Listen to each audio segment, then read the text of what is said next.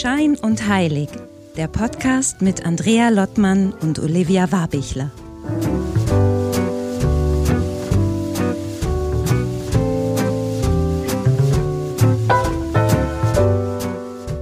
Hallo Olivia, hallo Wien. Hi Andrea, hi nach Husum. Heute so spät abends mal.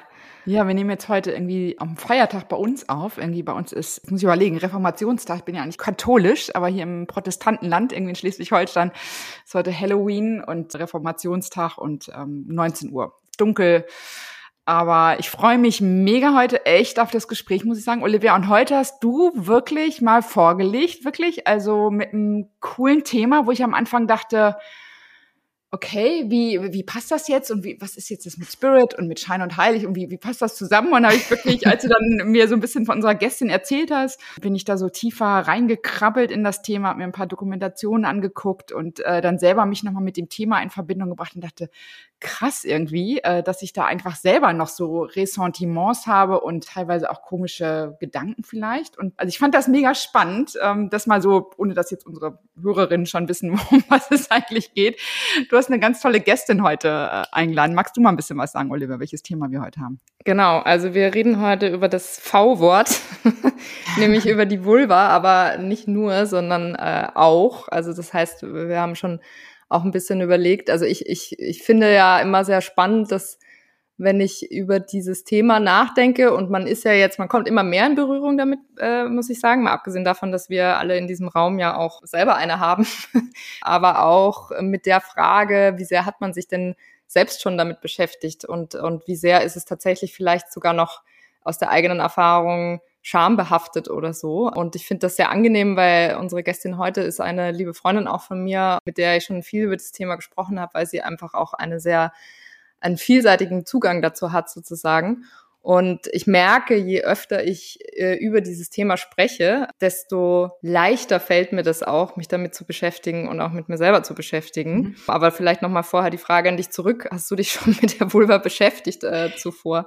Ja, ehrlich gesagt, als du mir das Thema rübergeschickt hast, dachte ich so, okay, äh, jetzt so. Und ich sage ja, also spaßeshalber sage ich ja immer, wenn ich über das Thema Spirit spreche, so alle sprechen über Sexualität und es ist irgendwie alles hoch und runter schon besprochen und keiner spricht über Spiritualität, wo ich mal denke, das ist eigentlich viel, viel persönlicher. Und heute Abend dachte ich so in der Vorbereitung nochmal ganz intensiv so, hä, Andrea, du hast selber, also ich bin jetzt 70, also 74er Jahrgang, ist nochmal was anderes, bin katholisch geprägt und ich merkte nochmal, was macht das eigentlich mit mir irgendwie? Und dann musste ich gerade auch nochmal wirklich gucken, Vulva, Vagina, was sind die Unterschiede? Also diese ganzen Sachen musste ich echt nochmal irgendwie nachgucken und nachlesen ein bisschen und äh, ich finde es mega spannend und da merke ich auch wieder, wie es doch mit meinem Thema in Anführungsstrichen Spirit of Mary zu tun hat und mit dem, mit wo ich mich beschäftige und wie dann doch auch so die, ähm, würde ich mal sagen, auch so die Geschichte der letzten 2000 Jahre irgendwie damit reinspielt. Deswegen nie bewusst, außer dass man zum Frauenarzt geht und dass man irgendwie natürlich, also auch Medien, ich bin PR-Frau genau wie du, dass man irgendwie merkt, dieses Thema ist so, man hat das Gefühl, es ist überall präsent. Und trotzdem, und das fand ich ganz spannend, fand die Oliver keiner, also dieses Thema in dem Moment, wo es persönlich wird. Also wie viel, mhm. was macht sie mit mir? Also überall können dann blutige Tampons auf Instagram abgebildet werden, finde ich das ganz krass irgendwie. Aber was hat es, hilft es irgendwie, sich zurückzubesinnen, was ist denn das bei mir? Mhm. Und äh, das finde ich so spannend. Deswegen äh, freue ich mich jetzt mega auf unsere Gästin heute. Vielleicht magst du sie jetzt mal endlich vorstellen. Genau. Wir haben Lisa Sonnenberger da. Hallo, liebe Lisa. Herzlich Hallo. willkommen erstmal. Ich freue mich. Hi. Und Lisa ist boah, so viele Sachen gleichzeitig. Also bist Goldschmiedin und Kunsthistorikerin, bist aber auch Kinderbuchautorin, ähm, hast ein ganz tolles Buch geschrieben oder mitgeschrieben, Kinder, Kinderbuch, Familienbuch über die Vulva. Das heißt Lina die Entdeckerin, äh, ist 2020 rausgekommen und bist aber auch, würde ich sagen, Feministin und können wir ja später nochmal gerne drüber diskutieren, ist das ein Schimpfwort oder nicht. Und ähm, ja, wir freuen uns, dass du hier bist heute und dass wir mit dir über dieses wirklich spannende Thema sprechen dürfen. Ja, ich freue mich auch riesig. Und ich würde gerne, darf ich am Anfang nochmal, weil ich glaube, das ist bei mehreren so Vulva, Vagina, Scheide, können wir mal das am Anfang klären? Äh, weil ich glaube, für viele ist es so immer noch nicht, kannst du uns da aufklären? Ja, das ist ein Unterschied. es ist schon ein großer Unterschied. Ich bin selber aufgewachsen in Österreich mit dem Wort Scheide hauptsächlich, also in den genau. Schulbüchern. Und auch heute, glaube ich, immer noch hauptsächlich gängig das Wort Scheide das wird auch medizinisch, glaube ich, immer noch als das präziseste, wie soll man sagen, den Begriff für das ganze äh, Geschlechtsorgan äh, der Frauen beschrieben, also benannt.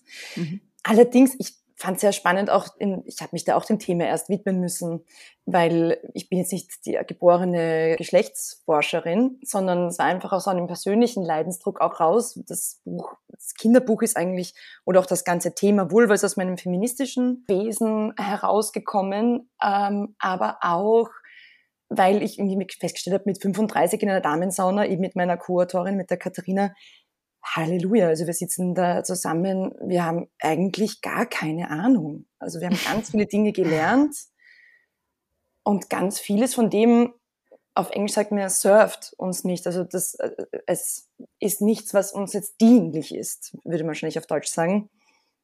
Vieles ist so eine, ein, ein Halbwissen, sind viele Mythen, die so rumkursieren. Es sind einfach Fehlinformationen und wir haben einfach darüber geredet, wie schwierig es ist, einfach mit 35 da die präzisen Begriffe zu finden. Wenn wir jetzt unser Geschlechtsorgan beschreiben müssten, hätten, wären wir einfach komplett aufgeschmissen. Und das in einer Konsequenz, wenn man da einfach nachhaltig etwas verändern will, müsste man bei den Kindern anfangen. Und eben das Wort Scheide, Vagina und Vulva, die, die drei Begriffe, die du benannt hast, gerade Scheide, es war für uns halt das gängigste und beide von uns, wir waren beide so, wir haben einfach überhaupt keine positiven Assoziationen mit diesem Wort. Also wir sprechen dieses Wort aus und es ist gleichzeitig etwas, wo wir uns irgendwie so ein Gefühl von grauslich, eher auch so Scham, man will da nicht so wirklich drüber reden und deswegen waren wir auch, dann haben wir halt so viel, in unserem Erwachsenen werden viele so Kosewörter halt auch dann angefangen zu verwenden. Ich glaube, das gängigste war so Mumu in meinem Freundeskreis und das ist ja auch wieder so was Verniedlichendes und im englischsprachigen Raum wird dann oft dieses Wort Vagina verwendet. Das ist, ist dort, glaube ich, am gängigsten.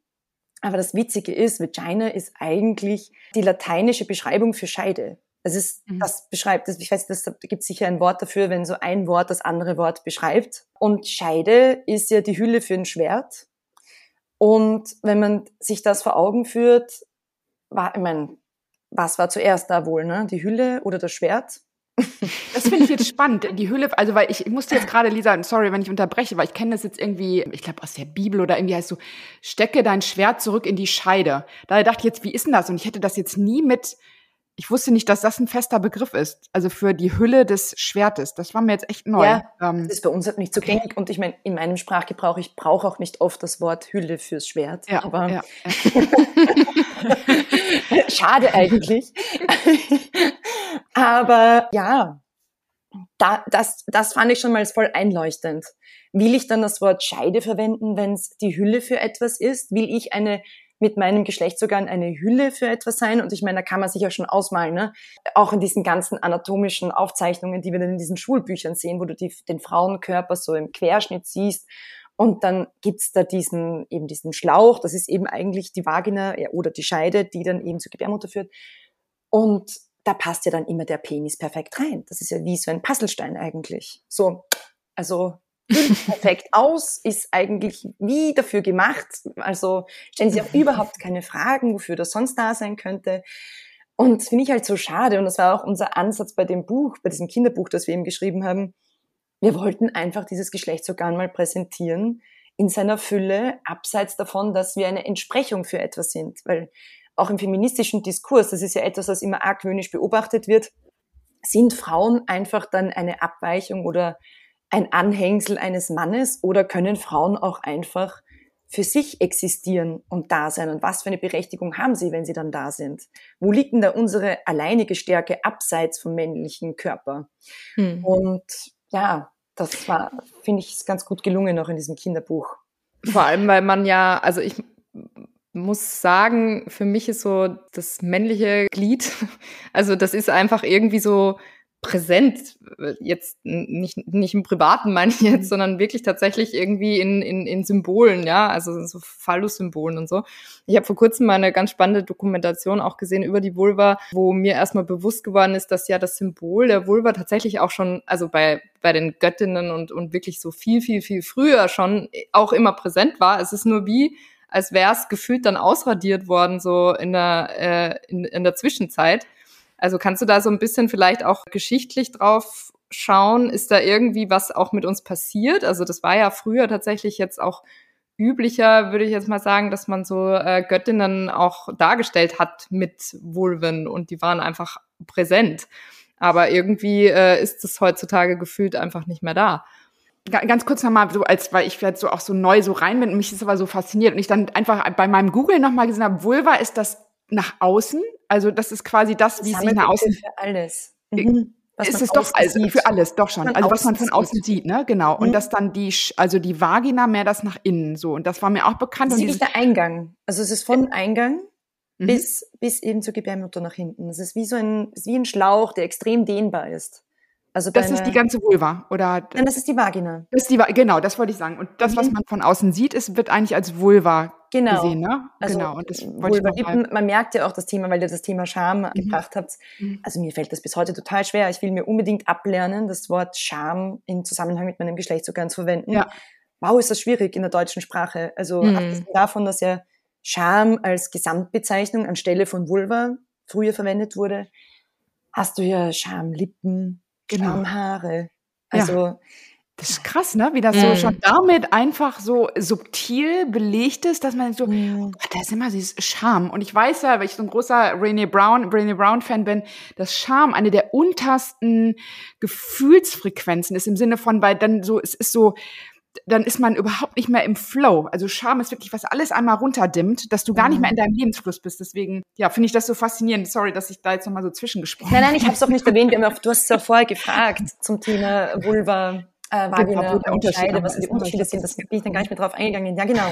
Aber es, es kann auch jemand herkommen und einen ganz neuen Begriff erfinden, fände ich genauso mhm. großartig. Mhm. Es ist uns nur von all den Begriffen, die uns bekannt waren, Vulva noch am wie soll man sagen, am unbeschadetsten, am einfach nüchternsten vorgekommen, das noch nicht so besetzt ist. Weil das Spannende ist ja auch, wenn man so äh, sprachwissenschaftlich sich diese Wortherkünfte anschaut, zum Beispiel das englische Wort Kant, heißt, wir mal epistemologisch das zurückverfolgt, ist das auch eigentlich ein heiliger Ort. Das Wort bezeichnet eigentlich einen heiligen Ort und ist mittlerweile aber eins der schlimmsten Schimpfwörter in der englischen Sprache. Und fast alle Wörter, die irgendwann einmal Vulva und nüchtern, also ein, ein Wort waren, das einfach sehr nüchtern äh, das weibliche Geschlechtsorgan bezeichnet hat, werden einfach früher oder später zu Schimpfwörtern. Hm. Kann man einfach sich, kann man nur drauf warten. Hm. ja, das ist wirklich schade, dass das so ist. Man kann es natürlich dann wieder so, so wie auch die FPÖ versucht, das Wort Heimat sich wieder, also die andere Parteien, eben nicht die FPÖ hat sich das Wort Heimat so unter den Nagel gerissen, also die Freiheitliche Partei in Österreich, die sehr rechtsorientiert sind. Und da gibt es natürlich jetzt schon wieder Bestrebungen, dass man versucht, alte Worte, die eigentlich einen sehr ähm, nüchternen Zugang hatten, die sich wieder anzueignen, indem man sie halt wieder neu aufrollt und wieder in den Sprachgebrauch aufnimmt. Es gelingt nicht so gut. so weit. Aber das heißt, aktuell ist es schon so, ähm, dass man im Grunde von der Vulva einfach spricht. Ne? Das ist jetzt schon, finde ich, äh, in den ganzen mhm. Beschäftigungen in den letzten Jahren, ich glaube, da ist schon einiges passiert, würde ich sagen, oder da, da passiert gerade einiges und da sprechen wir von der Vulva. Ich muss sagen, das Wort an sich finde ich jetzt auch bisschen, weiß nicht, ist, nicht besonders lustig, aber es ist auch nicht so schambehaftet. Also ich finde, man kann damit ganz gut umgehen irgendwie, ne? Und zumindest passt es ganz gut. Aber jetzt noch mal ganz kurz trotzdem zu meiner Frage zurück. Also von der Symbolik her hab, finde ich schon, dass man das eben, dass es früher oft da war und präsenter war äh, als jetzt. Also kannst du da uns noch mal ein bisschen abholen? Was ist denn da? Ist da in der Geschichte auch irgendwas passiert, was so darauf hindeutet, dass es dann so was schambehafteten, vielleicht sogar negativen wurde? Oder wie kann man das beleuchten? Ja, da ist die Expertin Dimitri im Sanyal, die hat ein ganzes Buch geschrieben über die Kulturgeschichte der Vulva. Ich habe das natürlich gefressen so ein super Buch und sie untersucht eben kulturgeschichtlich und auch mit soziologischer Lupe, was denn da eigentlich los war. Wie hat sich die Vulva im Laufe der Geschichte und unser Zugang zur Vulva verändert? Und ich finde es total spannend, weil eigentlich so eine, für mich aus dem Lesen des Buches, eine der größten Zäsuren, die da passiert sind, sind einfach die Weltreligionen. Mhm. Im Heidentum wurde die Vulva einfach als etwas Segnendes, Heilendes, Reinigendes wahrgenommen. Sie bringt da, sie hat da die großen Religionen und auch alle möglichen Kulturkreise untersucht und mich hat das total fasziniert, einfach wie teilweise angebetet. Es, sie sagt auch, bevor es noch irgendeinen Gott gab, gab es einfach zuallererst immer eine Göttin. Und Götter sind eigentlich immer Abkömmlinge einer Göttin, was ja auch total Sinn macht. Und mhm. Letztens war ich auch mit der Gertrud Klemm, einer österreichischen feministischen Autorin, die den Bachmann-Preis auch gewonnen hat, im Gespräch.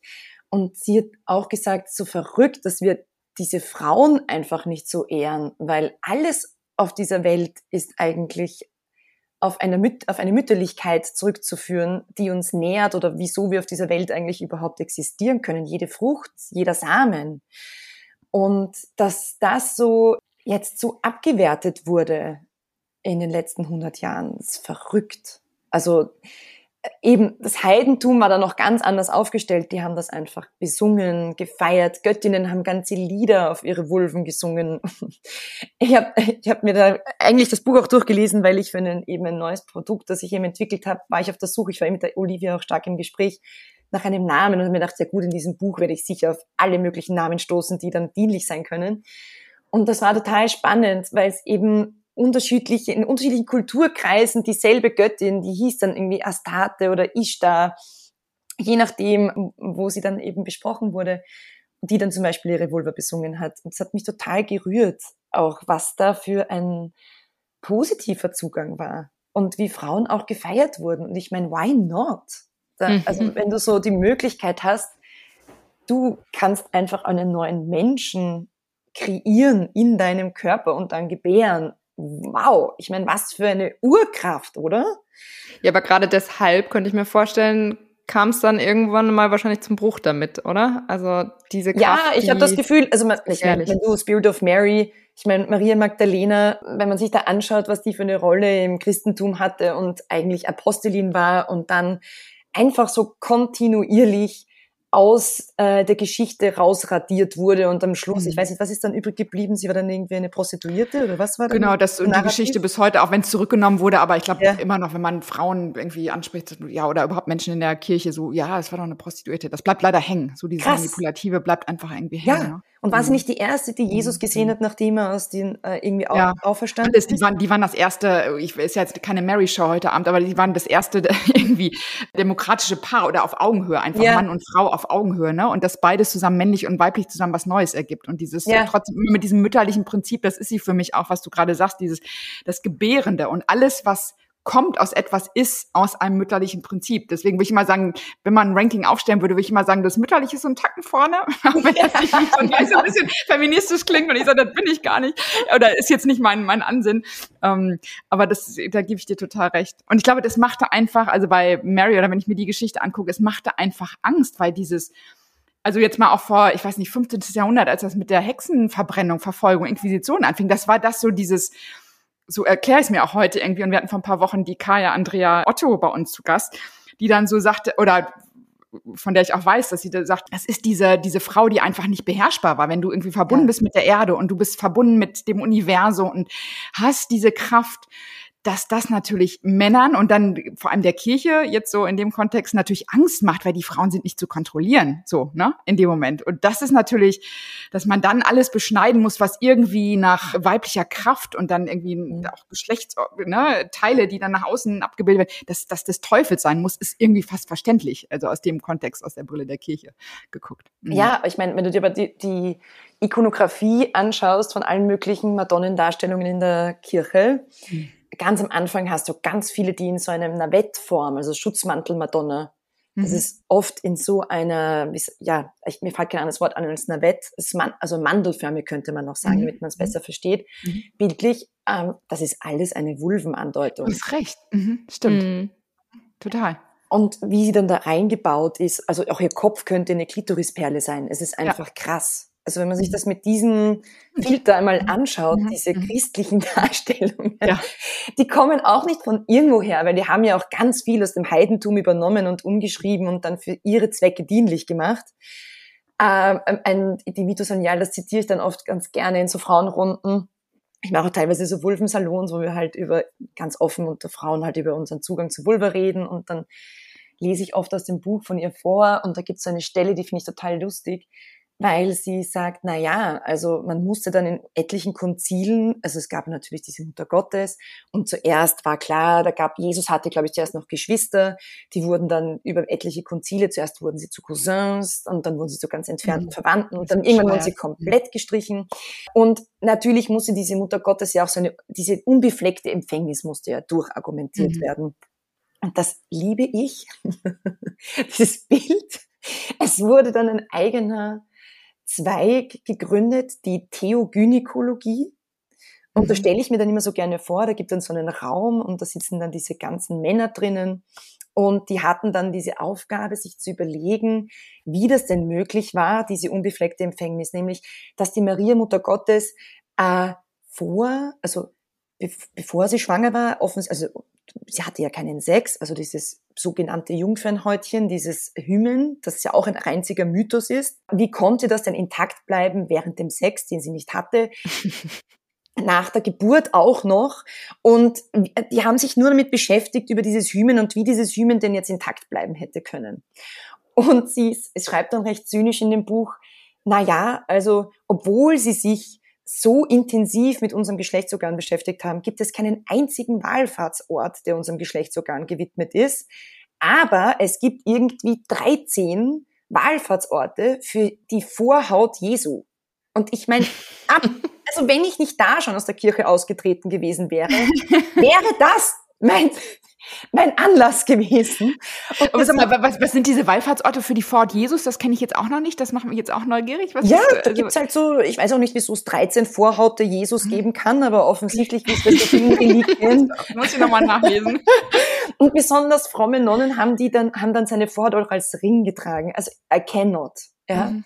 Wow. Ja, also, äh, was da betrieben wurde an mhm. Aufwand um das durchzuargumentieren, dass da irgendwer keinen Sex gehabt hat.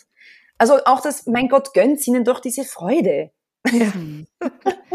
ja, aber das ist ja das Thema, ne? Also die, die, die Kraft, denke ich mal, und dann auch diese Freude und das musste alles irgendwie so, so gleichgeschalten werden. Mhm. Und zahm gehalten werden. Ja, ne? also das hat sicher so ein Momentum. Eh, wie du, Andrea, vorher gesagt hast, dieses, ah, da diese, dieses Frauen zähmen wollend und auch diese Kraft zu spüren, oder, die wir da inne haben. Und wie können wir ihnen die halt am besten nehmen? Wie mhm. können wir die gefügig machen? Mhm. Also mir wird da ganz schlecht bei solchen Geschichten. Mhm. Und, und das, das, ist so gut gelungen. Ich, mhm. Also wenn ich, ich gucke jetzt wirklich, also ich bin Jahrgang 74 und ich bin katholisch erzogen worden, also vor vielen, vielen Jahren ausgetreten, aber ich bin wirklich so erzogen worden. Es war immer schambehaftet, es war immer, Gott, über meinen Körper sprechen, Lust, allein dieses Wort Sex irgendwie, in, als ich groß geworden bin, das war so, Gott, das ist so, und das ist immer noch ein bisschen, klar weiß ich das heute, aber es ist trotzdem Epigenetik, also steckt einfach drin. Und natürlich auch, was unseren Frauen irgendwie, was heißt da irgendwie, sieben Generationen vorher können wir noch spüren, das ist natürlich nichts, was man einfach so so vom Kopf her abschütteln kann. Ne? Es ist einfach da. Und das ist, wenn man sich aber dann über so ein Gespräch wie heute nochmal so Gedanken macht, denkt man so, das ist krass. Weil eigentlich mhm. ist ja, mhm. sag ich mal, das äußere Geschlechtsteil nicht anderes als so ein Arm, ein Bein, also irgendwie so etwas, was man nach außen hin sieht. Und es wurde aber nie drüber gesprochen. Und es ist nach wie vor, als ich dann heute dann da einstieg, dachte, komisch, was dann doch so noch so ein kleines Gefühl von, hm, irgendwie so eine Scham oder irgendwas triggerte bei mir noch. Und das fand ich irgendwie, dann werde ich ja immer hellhörig und dann finde ich das immer ganz spannend, weil ich glaube, es geht da nicht nur mir so, die ja sonst eigentlich Nein, offen ist, über sowas zu Gesellschaft so. Nein, ja, vor allem ja etwas soziologisch breit hm. gefächertes. Also es ist ja auf der ganzen Welt, könnte man fast sagen, geht es uns Frauen so. Ja, gute Frage eigentlich. Ist es auf der ganzen Welt oder weißt du, gibt es Kulturkreise, in denen das äh, doch noch mal ein bisschen anders gehandhabt wird? Könnte ich mir also vorstellen. ich glaube, alle, die in diesem kapitalistisch geprägten System sozialisiert worden sind, natürlich in christlich-sozialen Umfeldern noch mehr. Ich würde mhm. jetzt mal behaupten, natürlich irgendwelche Naturvölker, no. Die mhm, genau. haben ihre eigenen ja. Regeln, die ja. sind aber auch aus ja. dem ganzen System, System ausgestiegen. Ja. Ja, weil, äh, weil die Frage natürlich ist, wie, wie, weil ich, also wie gesagt, ich, ich persönlich, wir haben Lisa ja auch schon oft drüber gesprochen und ich, ich ich kenne, also ich bin jetzt Jahrgang 86, Andrea, also von dem her ähm, oh, ja, eine halbe Generation. Eine halbe, genau. Nur eine halbe. Du hast meine sind zwölf Jahre, Oliver, ja. Nein, aber das ist, das ist für mich nichts anderes, obwohl ich nicht, also ne, du weißt, eher so nudistisch aufgewachsen oder so. Ich meine, meine Mutter war schon immer oft nackt zu Hause, das weiß ich schon. und äh, sozusagen, und sie ist tatsächlich da auch mit ihrem Körper sehr offen umgegangen und trotzdem absurderweise, was für mich zum Beispiel schon immer ein Problem, mich irgendwie nackt zu zeigen oder so. Und wohl war schon gar nicht, ne? Also das muss dann immer schön bedeckt sein und so. Und ich sag mal so dieses, hippie-mäßig freie, das habe ich ja sogar gesehen und damit bin ich ja aufgewachsen. Und trotzdem scheint es in der Gesellschaft so da zu sein, dass ich irgendwie nicht meine Mutter dann als Vorbild nehmen konnte, sondern eher gelernt habe, die ist ein bisschen verrückt. und, äh, und ich muss mich da eher an denen orientieren, die sich schön bedeckt halten oder so. Ne? Und das ist, glaube ich, aber auch so ein bisschen dieses Vorbilder. Deswegen ist es, tut so gut, wenn man sich ein bisschen damit beschäftigt, dass es ja offensichtlich in der Geschichte schon mal anders war. Ne? Ja. Und dass das Ganze schon anders betrachtet wurde irgendwie. Und, und jetzt vielleicht auch so, um langsam so darauf dazu auch überzuleiten, wie kann man das denn vielleicht auch Stück für Stück auflösen oder welche, welche Beschäftigung braucht es? Wie, wie, wie viel muss drüber gesprochen werden? Also es gibt ja dann auch noch dieses ganze Thema Gender Health Gap zum Beispiel, ne? Also weil du das vorhin auch gesagt hast, Lisa, mit dem ähm, Abbildungen in der Schule, keine Ahnung, ich kann mich da, das habe ich wahrscheinlich alles, hätte ich am liebsten direkt verbrannt, wenn ich es gesehen habe, so wie die Bravo, diese nackten Bravo, kennt ihr noch äh, diese Doppelseiten? Ja, ja studiert, ähm, ganz intensiv.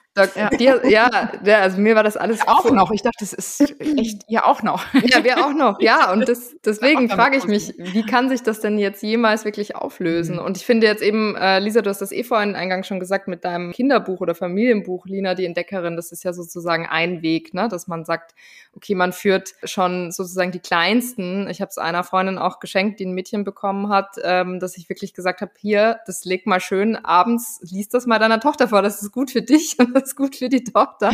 Und Papa auch noch in die Hand drücken, so auf die Art.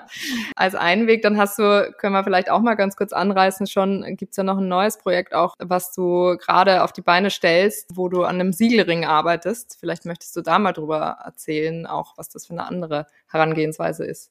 Ja, voll viele spannende Fragen. Ich beschäftige mich, nicht, also die erste Frage von dir hat ja abgezielt auf das, wie wir, wie wir da nachhaltig etwas verändern können oder was kann man denn da tun? Ich glaube, ganz wichtig ist, dass man da in allererster Linie mal mit sich total liebevoll ist und einfach auch akzeptiert, dass viel von dem, was wir denken, wer wir sind oder auch wie, was wir für einen Zustand zu unserem Geschlechtsorgan haben. Und das sind Männer ja oder Menschen mit Penis, Menschen mit Vulva und allen Zwischenformen haben ja alle eine ähnliche Geschichte. Also das mit der Scham, das betrifft uns ja alle.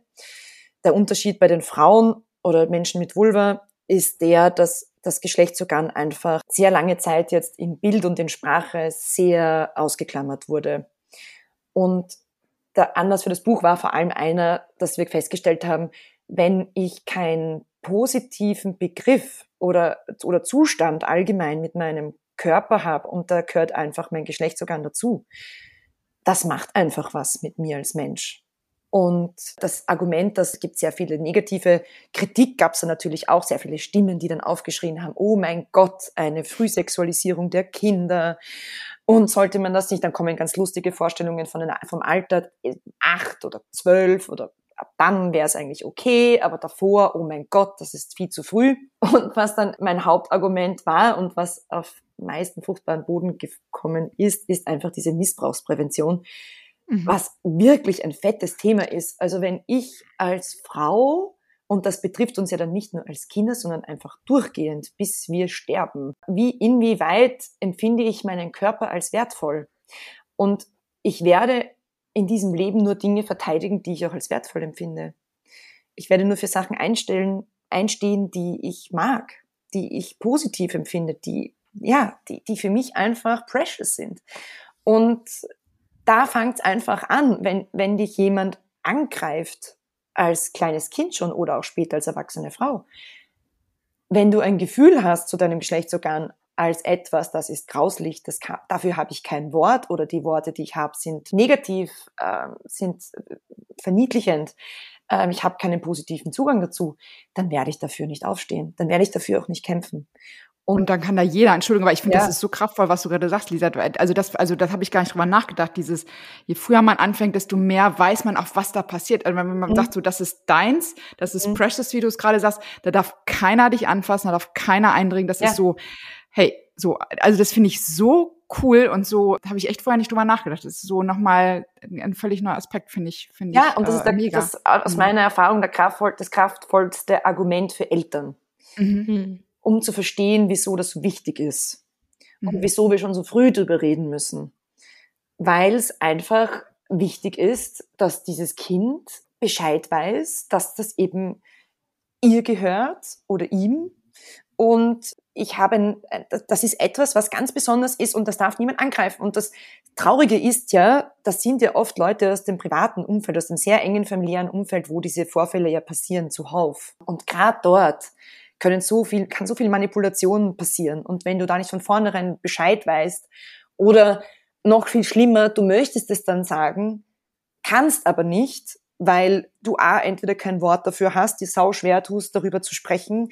Du musst es ja dann umschreiben. Ich hatte eine Italienerin, die mir geschrieben hat, wie das Buch rauskam, die, die, die mir traurig erzählt hat, dass sie als Italienerin haben ihre Eltern ihr beigebracht, dass ihr Geschlechtsorgan Biscotti heißt, also auf Deutsch übersetzt sowas wie Keks. Und ihr Opa hat sie dann angegriffen und sie wollte das ihrer Familie mitteilen und hat halt dann gesagt, ja, der Opa hat mein Biscotti angegriffen.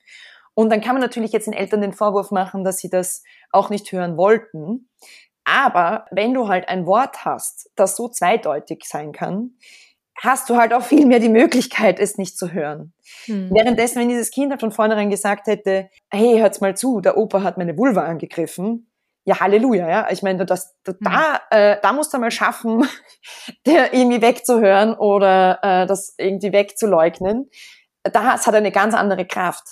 Mhm. Und da hat das Kind auch bei anderen Personen, bei Ärzten, bei Aufsichtspersonen im Schulwesen, wenn, wenn da einfach gesagt wird, hey, da hat mir jemand meine Vulva angegriffen, ist ganz anders als, da hat jemand meinen Schmetterling berührt. Äh, was ist der Schmetterling? Ja, mhm. das sagen mir oft Kindergartenpädagoginnen.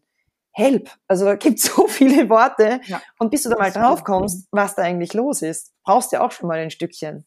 Also man kann ja auch, ich sage nicht, dass, und wir sagen das auch einmal als Autorinnen von dem Buch, mein Gott, na klar gibt's da irgendwelche Koseworte und äh, wir sind jetzt nicht so, dass wir da rausgehen und sagen, oh, das ist das einzige Wort, das ihr verwenden sollt. Aber well, ähm, das wäre halt gut, wenn die Kinder dieses Wort zumindestens auch kennen und wissen, dass es eins von diesen sehr nüchternen, präzisen Beschreibungen ist für Geschlechtsorgan.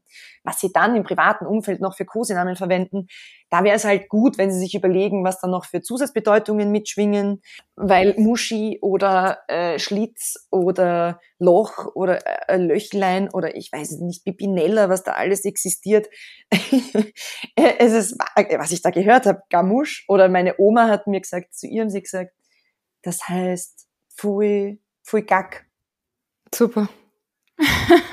und ich, krass, ne? Ja, und ich habe mir dann noch gedacht, meine Oma ist so ein Einzelfall. Und dann habe ich das einem anderen Mann erzählt, der so in ihrem Alter ist. Und der hat mir gesagt, ja, ja, bei ihm haben sie auch gesagt, Pfui Deixilein, was ja eigentlich nur ein anderer Dialektkreis ist. An, gleiches Wort, anderer Dialekt. Und was so für mich bedeutet, okay, es ist offensichtlich herumkursiert. Und dann habe ich sie natürlich gefragt, na gut, und wie haben sie zum Penis gesagt? Na, Penis. Mhm. Logisch. Und da, oh, dass das einfach mhm. immer noch nicht so ist. Mhm. ja, das, das, ist, das ist ein Punkt, wo man wirklich äh, den Kindern einen großen Gefallen tun kann für späteres Leben.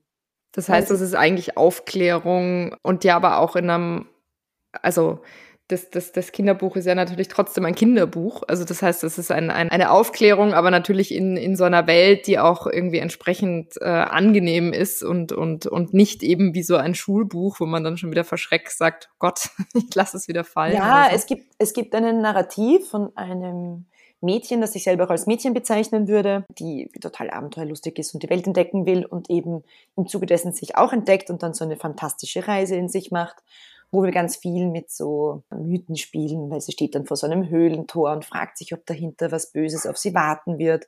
Und sie geht aber dann rein und stellt fest, nein, es ist ja alles total wohlig warm und zwar feucht, aber es gefällt ihr. Und dann sucht sie halt einen, einen verwandelt sie sich in so eine Indiana Jones Figur, aber halt in ihrer Person wo sie dann auf einem roten Fluss rausgespült wird und ein Ei gefunden hat, das dann so ihr Schatz ist, das sie mit rausnimmt und dann von ihrer Schwester aus diesem Tagtraum gerissen wird und mit ihr dann über die Menstruation redet und es ist sehr, sehr leicht zugänglich gemacht. Und parallel zu der, es gibt dann immer auf der gegenüberliegenden Seite in dem Buch gibt so Exkurse, wo uns wichtig war, dass wir noch so Zusatzinformationen mitgeben. Also wie sie da gerade in den Schnee pinkelt am Anfang des Buches, da steht dann auf der anderen Seite zum Beispiel, wie wische ich mich am Klo ab, weil es ja auch so eine Sache ist, über die ganz wenig gesprochen wird. Ja, ist wichtig, von vorne nach hinten sich abzuwischen, weil du dir sonst halt die Bakterien äh, vom Anus nach vorne holst. Äh, das kann dann zu Entzündungen, zu irgendwelchen Infektionen führen. Nicht so eine super Sache. Oder dass man sich auch beim Duschen äh, nur mit Wasser waschen muss, dass da keine Seife äh, in die Vulva oder in dem Fall eben sogar präzise formuliert in die Vagina rein muss, sondern dass die sich super von alleine reinigt und nichts rein muss. Mhm. Äh, und mhm. auch keine Seife braucht, weil das ist ja auch so ein Mythos. Wir brauchen ja die Seife deswegen, weil sie so dreckig ist. Nein, eben nicht. es ist ein fantastisches Organ. Es reinigt sich einfach mhm. von selbst. Es muss da nichts rein.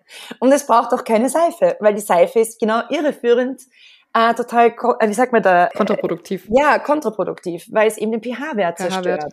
Mhm. Ja, und dann erst recht diese Barriere zerstört wird und erst recht Keime eindringen können.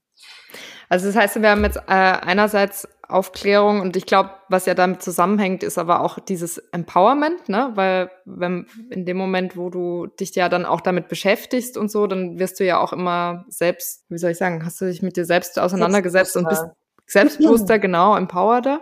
Empowerter? Empowered. Empowered. empowered. Ja. Empowered, genau. Und jetzt vielleicht noch mal äh, zu dem zu dem neueren Projekt, was ja dann sozusagen dann auch auf die, äh, weil das wären ja jetzt die Kinder, da kann man natürlich gut früh anfangen und das ist ein guter Weg. Aber du hast ja jetzt auch für sozusagen ähm, erwachsene Menschen mit Vulva ein neues Projekt am Start. Vielleicht möchtest du da mal äh, was dazu erzählen. Ja, noch als Ergänzung zuvor zu den Erwachsenen. Mir ist schon noch aufgefallen, dass viele Erwachsene sehr oft sehr schnell überfordert sind mit dem Thema, aus ihrer eigenen Geschichte heraus.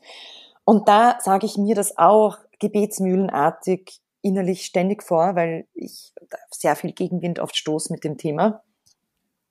Samen sehen, Samen sehen. Also das auch Zeit geben, weil auch ich war sicherlich überfordert, wenn du mich mit all diesen Infos von Sekunde eins überschüttet hättest, hätte ich wahrscheinlich auch zugemacht und wäre irgendwie so, oh, komplett überfordert gewesen. Einfach den Leuten mal Zeit geben auch und geduldig sein und eben auch mit sich selber geduldig sein, weil man merkt ja eben selber, ich merke selber noch, ah, bestimmte Themen überfordern mich und auch mhm. bestimmte Bilder überfordern mich. Und da liebe, liebevoll mit sich selbst auch zu sein und sich Zeit zu geben, okay, ich merke, da tue ich mir gerade schwer. Und das aber auch, finde ich, im ersten Schritt, sich selber einzugestehen, das ist ja schon mal der erste Schritt. Und dann in weiterer Folge das vielleicht auch, wenn man ein Kind hat, zu artikulieren, auch zu sagen, hey du, ich tue mir da jetzt gerade nicht so schwer, so leicht. Und es ist halt ein Prozess. Hm. Und Kinder checken das natürlich volle Kanne, auch wenn man ihnen das nicht sagt, checken die sofort, was da los ist. Das ist einfach ein Thema, das unangenehm ist, offensichtlich der Person. Und so Sexualpädagogen haben auch so, finde ich, ein spannendes Beispiel gebracht, dass sie gesagt haben, naja, man soll mal bei sich selber auch beobachten, in welcher Intonation, in welchem Tonfall sprechen wir den Ellenbogen aus, sagen wir Nase, Kopf, Füße und wie wechselt unsere Stimmlage, wenn wir auf einmal Vulva oder Penis sagen. Mhm. Und allein das vermittelt ja den kleinen Wesen sofort, aha, mhm. da ist irgendwas unangenehm, da ist irgendwas peinlich. Und das können wir uns auch selber immer wieder halt in Erinnerung rufen, mhm. dass dass, dass wir da halt auch schon gläsern sind, allein durch das, wie wir mit den Themen halt auch in der Sprache mhm. umgehen. Das spricht die Scham schon aus unserem, aus unserer Tonlage, ne? Mhm, und aus unserem, mhm, wie, wir, mhm. wie, wir, da auftreten. Mhm. Das ist schon krass, dass das immer noch so ist. Mhm. Also dann auch bei euch, immer, also wir jetzt zehn, zwölf Jahre jünger. Ähm, ich dachte, das ist jetzt noch mehr Thema meiner Generation, aber dann trotz all der Bilder und all der Aufklärung, die offensichtlich da draußen passiert, ich sage einfach nur so, wie viel blutige Tampons gibt's zu sehen auf Instagram, wo ich denke, okay, irgendwie, aber dann so echt mal ans Eingemachte zu gehen, ist dann, also dass es wirklich bei dir ankommt, ist dann nochmal eine andere Sache, ne? Ja, ich bin in den 90ern also aufgeklärt worden. Mhm. Also da gab es noch nicht so viel. Mhm. Und das kann auch eine abschreckende Wirkung haben, zu viel mhm. Bilder und zu viel mhm. Mhm. Blut. Ja, ja. naja, immerhin, also ich glaube, bei der, bei der Blutdebatte ging es ja vor allem auch da, darum, dass, ich meine, wie absurd das war, in den 90ern, 2000ern diese Werbung zu haben von Binden, wo dann äh, blaue Flüssigkeit reingeschüttet mhm. wird und so, ne? Also auch da ja. wieder, weil man das so neutral wie möglich halten möchte oder so, ne? Also. Es ist, es ist einfach, man kann das, ich weiß gar nicht, wo man da anfangen und aufhören soll. Das ist einfach der gesamte weibliche Körper. Also ich habe das letztens wieder einen Podcast über Abtreibungen gehört, da ist mir ganz schlecht geworden, ähm, wie, wie wenig da an Informationen verfügbar ist und was da für Missinformationen da sind und wie da in unserer Gesellschaft mitgegangen wird, dass Frauenärzte keine Ausbildungen dazu automatisch bekommen, sondern Zusatzausbildungen brauchen. In Salzburg Wiener Ärzte nach Salzburg reisen müssen, um dort Abtreibungen in Spitälern durchzuführen, weil es einfach dort keine Ärzte gibt, die das durchführen. What the fuck? Also Was ist denn da los? Ja, ja, das meine ich ja. Man denkt ja, wir wären schon so weit, aber das, das sind wir ja eben noch nicht. nicht. So. Nein, ich fühle mich so, jedes Mal, wenn ich mich mit so einem anderen Teilbereich des äh, weiblichen Körpers beschäftige, denke ich mir so, es gibt's doch nicht. Mhm. Keine Sau kennt sich mit Hormonen aus. Was? genau, das ist ein, ich glaube, das Was ist, ist denn da los? Man kann auch bei älteren Frauen schon ne? Menopause. Mhm. Wow, niemand interessiert sich für das offensichtlich. Ja. Die müssen dann so alleine sterben. Ja, okay, gut. Ja, du hast jetzt Schweißausbrüche, es geht dir verdammt dreckig. Live with it. Ach, das gibt's doch nicht. Ja, oder Endometriose und so weiter. Ja. Ne? Also ich glaube, es gibt tausend Millionen Beispiele, wo man einfach merkt, okay, das wird, das kommt jetzt langsam auf die Oberfläche halt. Ne? Aber auch nochmal zu unserem Thema, was ihr gerade, ähm, weil du eben mit den Schulbüchern, das sagtest, welche Abbildungen da sind. Ich habe eben nochmal im Vorfeld nochmal so eine Dokumentation, entweder ZDF oder Dreisat, verlinken wir auch nochmal da ging es auch um eine groß angelegte Studie, wo einfach die Vulva mal vermessen wurde. Also was ist normal? Zwischen fünf Millimeter Schamlippen bis hin zu fünf Zentimeter. Also dieses ganze, was, was, was, was ist denn das? Und wie, wie, und eine Klitoris, habe ich auch gelernt, hat eigentlich zwölf Zentimeter Länge, ist länger als normaler Penis, irgendwie, ja. ich dann gelernt habe, ja. was keiner weiß und was mit dem G-Punkt ist. Und wie, also diese ganze, wo man immer denkt so, oh, bin ich da normal und ist das und so, das ist so, das ist so krass. Und dann habe ich die, diese Studie, irgendein Frauenarzt hat irgendwie diese, die, oder irgendjemand hat das also echt vermessen, groß angelegte Studie und äh, dass es jetzt auch so Abbildungen gibt der Vulva oder respektive der ganzen Geschlechtsorgane, wo man einfach mal mitkriegt, was das, wie das eigentlich aussieht und dass man damit in die Frauenarztpraxen gehen muss und dass man damit in die Kinder, in die Schulbücher gehen muss, in die Schulen gehen muss. Das ist so ähm, echt krass. Und bevor wir jetzt auf dein neues Projekt kommen, ähm, Lisa, also was mir jetzt auch nochmal kommt, wo wir drüber sprechen, das sind ja also auch viel Beschreibung, aber ich glaube, so der Kern ist wirklich, dass in diesem, warum ist es verschleiert worden, weil da einfach eine totale Kraft drin liegt. Also warum möchte man das eben nicht haben? Warum möchte man nicht, dass es bewusst wird? Warum möchte man das oder warum wurde das schambehaftet? Weil darin ja offensichtlich eine totale Kraft liegt, eine Power liegt, eine, eine Freiheit drin liegt. Also wenn wir uns dessen bewusst sind, man sagt ja immer so, ne, Sakralchakra oder zweites, zweites Chakra, irgendwie, dass da, dass da diese Power und diese Lebenskraft durchgehen und dass wir da, das ist Schöpferinnenkraft irgendwie.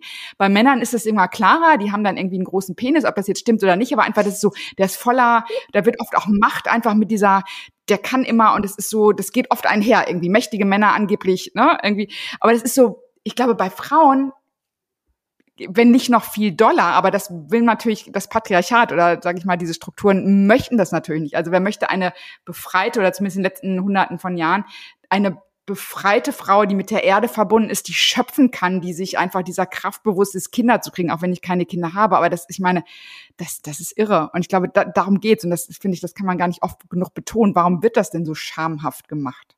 Ja, also äh, ich, ich habe genau das gleiche Gefühl wie du. Und ich werde da teilweise sehr wütend sogar. Mm, mm. Man muss da echt aufpassen, dass man nicht, genau, ich kann das, also ich kann das gut verstehen. Ja. Das wollte ich nochmal sagen. Aber du willst ja, also dein neues Projekt finde ich ja auch mega spannend. Äh, Oliver hat ja genau, weil es, weil es auch eine, ein Weg ist, eine Herangehensweise und das vielleicht für uns drei, wo wir jetzt vielleicht da angesprochen sind, beziehungsweise Lisa, erzähl doch mal, wie, wie läuft das genau? Ah, ja, es kam relativ aus einem, aus einer lustigen Eingebung, weil eine Freundin von mir, die Steff Cox, hat im Parlament in Wien, die war da Abgeordnete äh, für eine Zeit lang und hat eine Rede über die Klitoris gehalten. Weil da war gerade irgendwie Thema, dass sie die externe Sexualpädagogik abdrehen wollten und das sollten doch jetzt dann einfach die Lehrer übernehmen.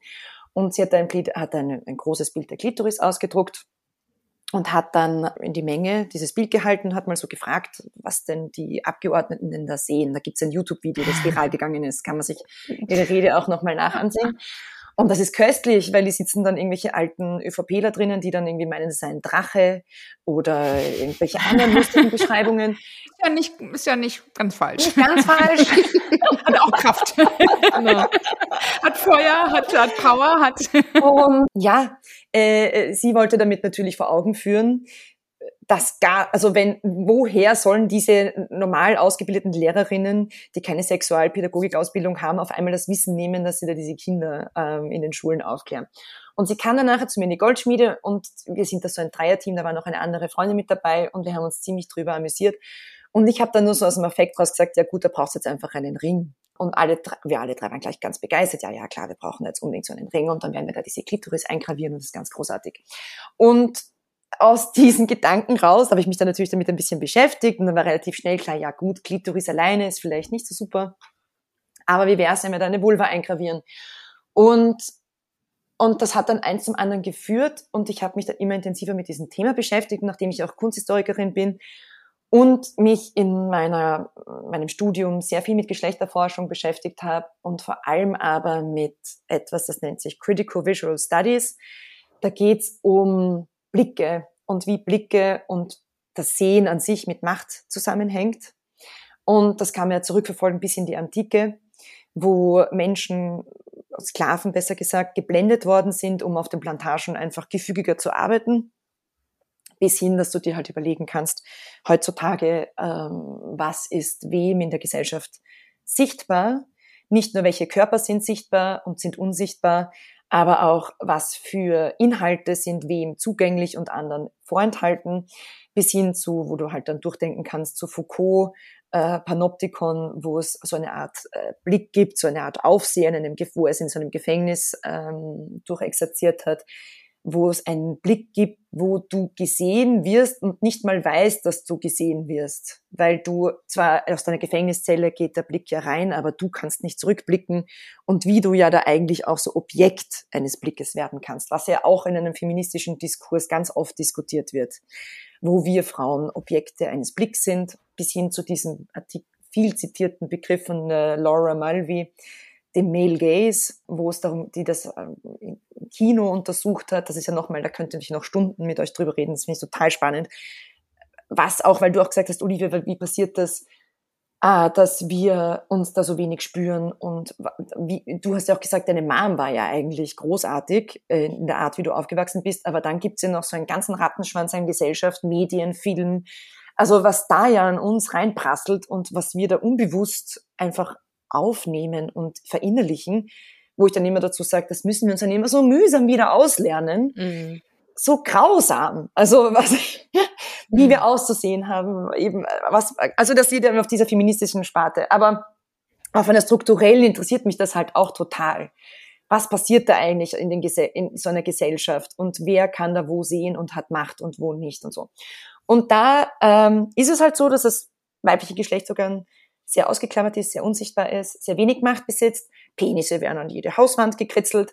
Ähm, es sind auch so irgendwie Zeichen von Macht. Und äh, es gibt ja, glaube ich, in Japan ein ganzes Penisfest, wo ganze Riesenpenisse auf Tragen entlang getragen werden und den ganzen Tag irgendwie die Penisse zelebriert werden, währenddessen Vulven verboten sind in der Darstellung und du auch eingesperrt wirst, wenn du dich äh, mit dem bildlich äußerst. Schon ein sehr krasses Beispiel, muss ich sagen.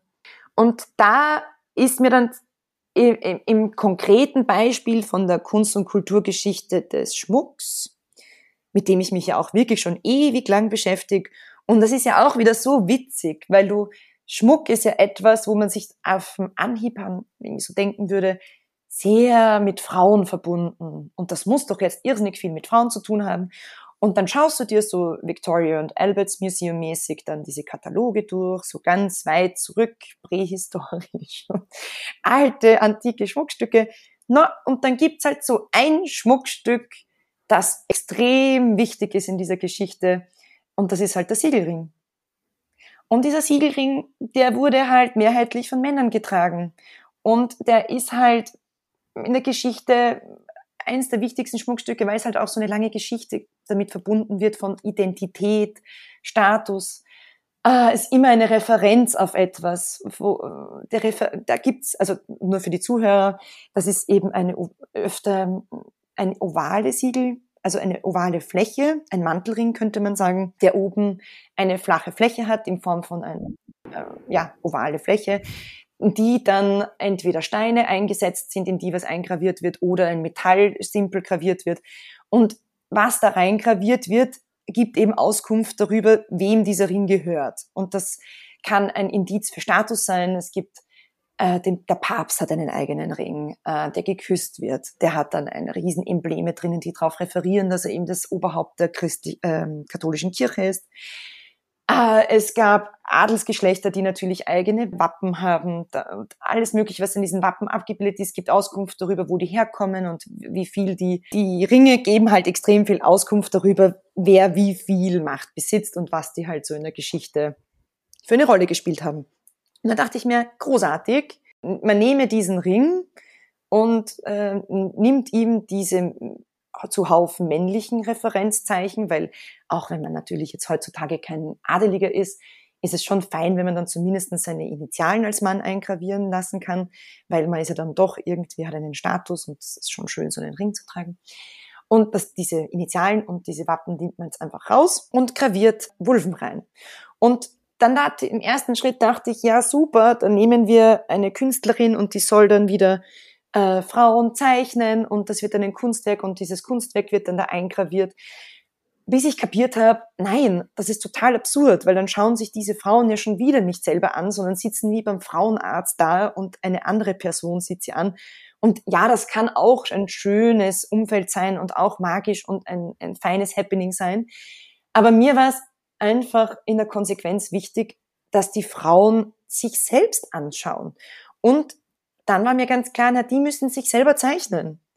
Und da geht es ja gar nicht darum, dass das jetzt wie ein Dürerhase ähm, sein soll in äh, super anatomischer Korrektheit, eine eins zu eins Abbildung, sondern ganz egal. Das, das können ja einfach ein paar Striche sein, die Sie sehen. Und das können auch mehrere Versuche sein, bis Sie sich dann halt mit der Zeichnung wohlfühlen und das, was Sie sehen, als das empfinden, was für Sie steht oder das, was ihre Vulva halt irgendwie so ausmacht.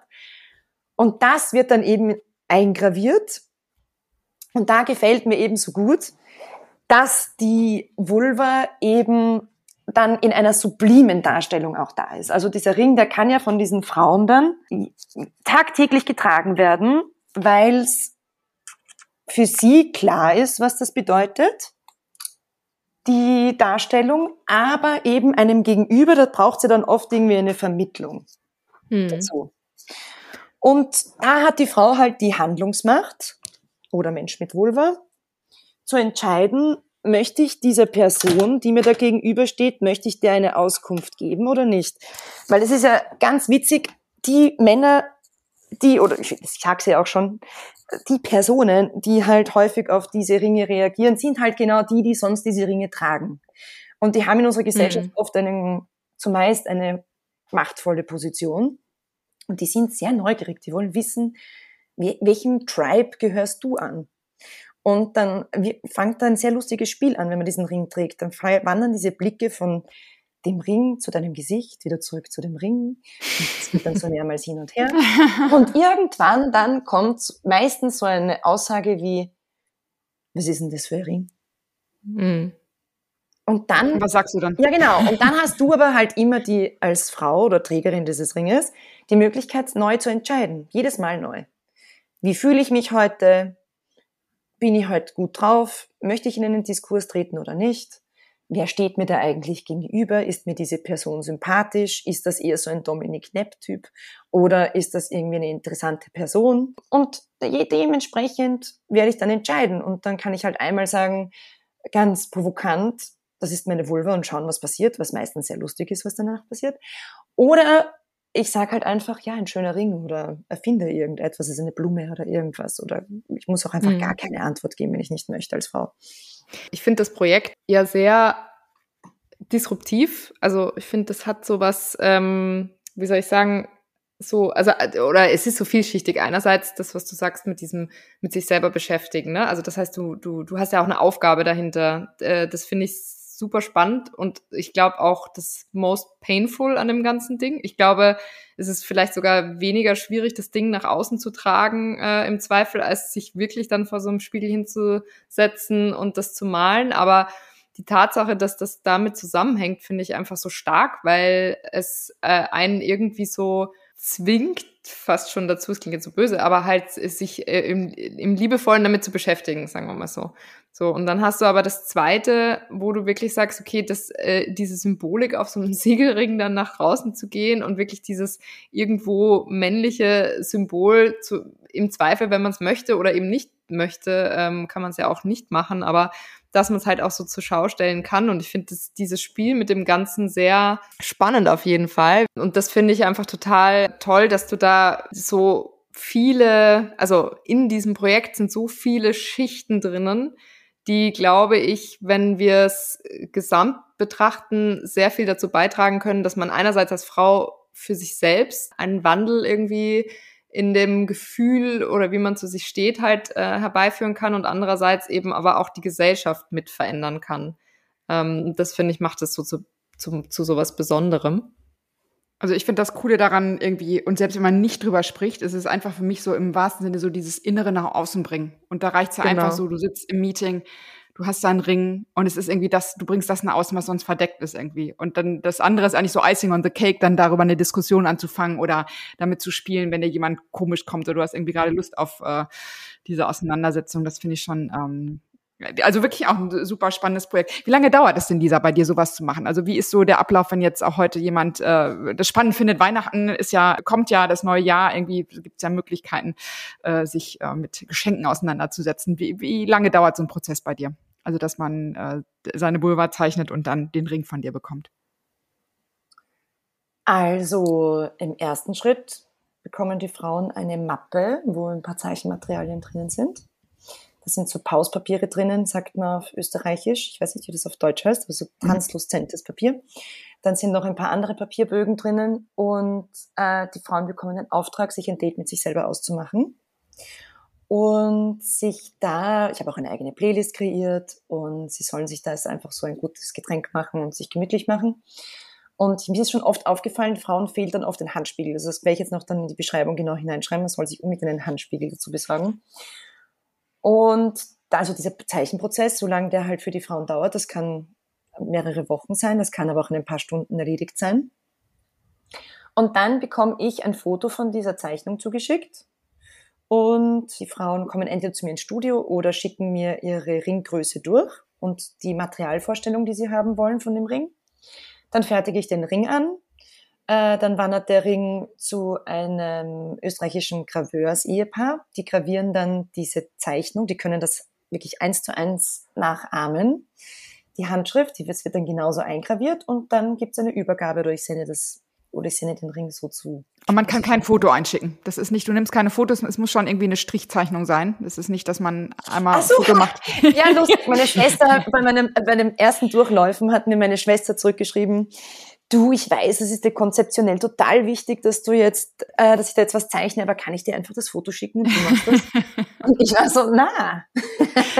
das ist schon part, part of the process sozusagen. Ja, ja, nein, ich will ja auch, dass die Frauen sich selber anschauen. Es, es bringt mhm. mir jetzt nicht viel. Ich meine, ich finde es auch spannend, aber mhm. ich, ähm, ich habe jetzt nicht vor, mir hunderte Vulven anzuschauen und zu studieren, sondern äh, wenn man halt ich habe dann öfters schon gehört, ja, ich kann nicht so gut zeichnen. Deswegen ist dann dieses durchsichtige Papier dabei in der Mappe, weil es ist durchaus auch okay, dass man halt ein Foto von seiner Vulva macht und sich das ausdruckt zu Hause und dann eins von diesen durchsichtigen Papierbögen drüber legt und da Linien nachzieht, die man dann sieht. Aber im Endeffekt schaust du dich ja dann trotzdem an. Hm. Hm. Ich persönlich ermutige schon die Frauen, wirklich dieses Zeichnen vorzunehmen, weil es auch allein diese Idee von diesem Blick, im Englischen gibt es ja auch diese Unterscheidung zwischen dem Begriff Gaze und Glimpse, was es im Deutschen nicht so gibt. Und ein Gaze ist ja so ein langanhaltender, langanhaltender Blick. Und das gefällt mir so gut, diese Vorstellung, dass man als Frau da sitzt und seine Vulva anschaut und dieser Blick immer wieder so vom Papier zu Vulva gleitet und dieses Studieren, so wie ja Maler oder Künstler ja auch ihre Objekte oder Subjekte studieren, die sie zeichnen. Und diese Vorstellung finde ich halt so, so wahnsinnig rührend, dass das so wie so ein, wertvolles Objekt ist, dass wir dann, dass wir dann studieren und, und abzeichnen. Und ja, und dem halt auch so eine, dass da auch so eine Würde bekommt, würde ich fast sagen. Mhm. Auf jeden Fall eine coole Idee, um äh, dieses Thema Vulva oder die Beschäftigung mit der weiblichen Lust oder mit dem weiblichen Geschlechtsorgan so ein bisschen mehr aus dieser Tabuzone rauszuholen. Und das auf eine sehr stilvolle Art und Weise. Ne? Es ist ja nicht so mit einem Hammerschlag, sondern man kann es irgendwie so für sich genießen, irgendwie, dass man dann diesen Ring hat, oder man kann es eben auch ein bisschen provokativ nutzen, je nachdem, wenn ich dann eben. Voll, es ist auch ein Community-Meeting oder wo auch immer. Ja, na, ich merke auch, dass mir immer wieder Frauen erzählen, hey, ich habe die getroffen, ist das eine Freundin von dir, weil die hat auch so einen Ring. Mhm. Und das wird jetzt immer mehr und das finde ich halt auch wahnsinnig schön. Wie so ein Geheimbund. So ja, dass es da so eine, so eine Verbindung gibt auch untereinander und die dann auch ins Gespräch kommen oder auch so ganz individuelle Geschichten, wie zum Beispiel der Freund von einer Freundin von mir. Das ist übrigens das, was meistens passiert, wenn man dann sagt, das ist eine Vulva. Ah, ah, uh, ja, also darf ich mir den jetzt anschauen? Und dann, ja, na klar kannst du es dir anschauen. Aber ist es nicht zu intim? Und nein, das ist voll in Ordnung. Ich meine, ich habe dir gerade gesagt, du kannst ihn dir anschauen ja, aber wenn ich ihn jetzt anschaue, ist es auch für deinen Freund dann in Ordnung, wenn ich mir diesen Ring anschaue? Und du hast halt einfach sofort alle diese Tabu- und Schamthemen am Tableau. Also du mhm. brauchst gar nicht lang das irgendwie anleiten. Und da ist zum Beispiel der eine Partner von einer, einer sehr guten Freundin von mir, der hat genauso reagiert. Und das war halt so jetzt vor einem Jahr, würde ich sagen, wo wir das erste Mal drüber geredet haben. Und dann jetzt letztens, vor einem Monat, hat er mich ganz aufgeregt angerufen nein, Lisa, du wirst es nicht glauben, ich war jetzt auf so einer Veranstaltung und dann schaue ich da so in die Menge und dann sehe ich deine Frau und die hat diesen Ring. Und dann, die hat diesen Vulva-Ring. Und ich bin dann zu dir hingegangen und habe dir angeredet und habe gesagt, hey du, du hast doch diesen Ring und war mit dir gleich im Gespräch und das war so ein nettes Gespräch und so eine tolle Frau und oder und ich dachte, schau an, also von dem Typen, der noch vor einem Jahr total rot angelaufen ist, nicht ganz sicher war, ob er auf diesen Ring anschauen soll, zu der Typ geht zu einer wildfremden Frau, spricht sie auf ihren Vulvaring an und hat ein angeregtes Gespräch mit ihr. Ich meine, allein diese individuelle Story finde ich schon wieder so großartig, aber, dass aber sich das so bewegt hat bei diesem Typen. Das kann aber auch echt in Anführungsstrichen nach hinten losgehen, wenn man jetzt denkt so, oh, den Ring kennst du doch. Und dann ist es irgendwie nur ein cooler Siegelring, den irgendjemand so. aufhat. Und dann ist da eine Gruppe von Menschen auf einer Party und sagt jemand so, ist das der Vulva-Ring? Und die so, nee, das ist unser Familienwappen oder sowas. Dann ist das. Na, was, das finde ich, geht ja genau nach vorne gut los, weil du ja sofort wieder das Thema am Tisch hast. Genau. Du bringst die Leute ja dazu, darüber zu reden. Ja. Und auch und mit damit Humor lockert das, das dabei, Ganze ne? wieder voll, voll, es lockert sich ja sofort mhm. auf und die Leute mhm. lachen und schmunzeln schmunzeln dann genau. drüber. Und es ist wirklich etwas, was so, ja, wo ich merke, da, da wird oft ein Eis gebrochen und die Leute eh wie, wie mit Samen sehen. Du siehst eigentlich dann die ganze Zeit bei diesen Personen einen Samen. Mhm. Wo dann wieder was wachsen kann, wo du so, eh wie du auch sagst, ah, okay, das ist ein Podcast, jetzt reden wir über die Vulva. Ich, schau, ich möchte mich vorbereiten, ich schaue mir ein paar Videos an und dann für dich wieder so ganz neue Fragen aufpoppen, die du dir halt einfach so vorher, wo du dachtest, äh, habe ich mich eigentlich gar nicht so damit mhm. beschäftigt. Und das ist das, was mir total taugt, wenn du da so einen Anstoß zusammenbringst. Und was mir noch zusätzlich gefällt, ist, was ja oft so ist, wir, wir Frauen als, oder auch Feministinnen, wir werden ja oft so wahrgenommen als die, die so nervig sind und dauernd irgendwie ein Thema anbringen wollen. Und das ist ja bei dem Ring das lustigerweise genau umgekehrt. Da gehe ich nicht hin mit dem Ring und halte ihn ins Gesicht von dem Typen und sag, hey, uhu, schau mal, was ich für einen Ring anhab, sondern ich stehe ganz gemütlich da, trinke einen, einen Champagner und dieser Typ fragt mich, was ist denn das für ein Ring? Mhm. Ich erzähle ihm dann was über den Ring, weil er mich fragt, aber nicht, weil ich nervig bin und ihm da jetzt irgendwas, ich meine, ich glaube sowieso nicht, dass ich nervig bin, aber in deren Wahrnehmung der Männer oft. Und das finde ich auch nochmal so einen Twist, einen witzigen, dass wir gefragt werden, etwas zu erzählen dann zu dem Thema. Mhm. Und nicht, dass wir uns da so auf, wie soll ich sagen, aufdrängen, aufdrängen. müssen.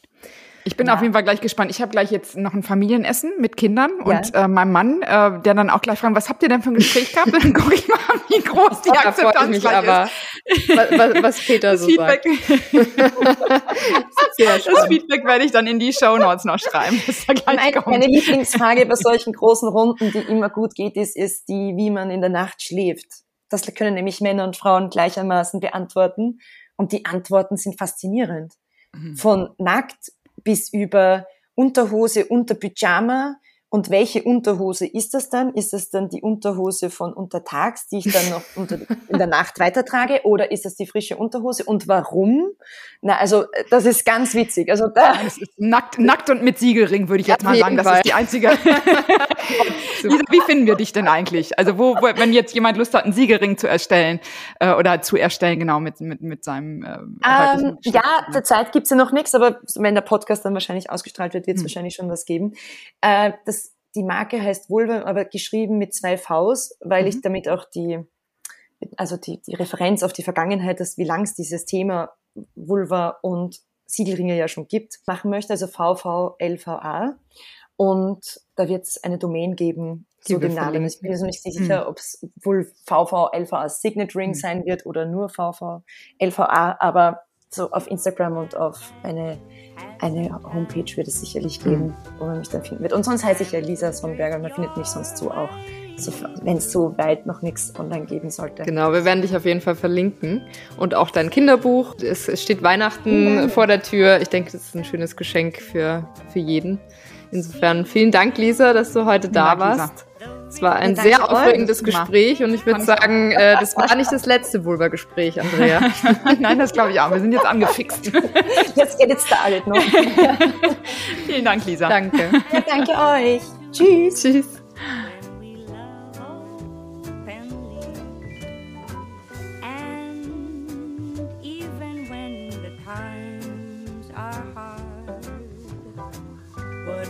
Das war Schein und Heilig der Podcast mit Andrea Lottmann und Olivia Warbichler. Remember, you can only do right by me. When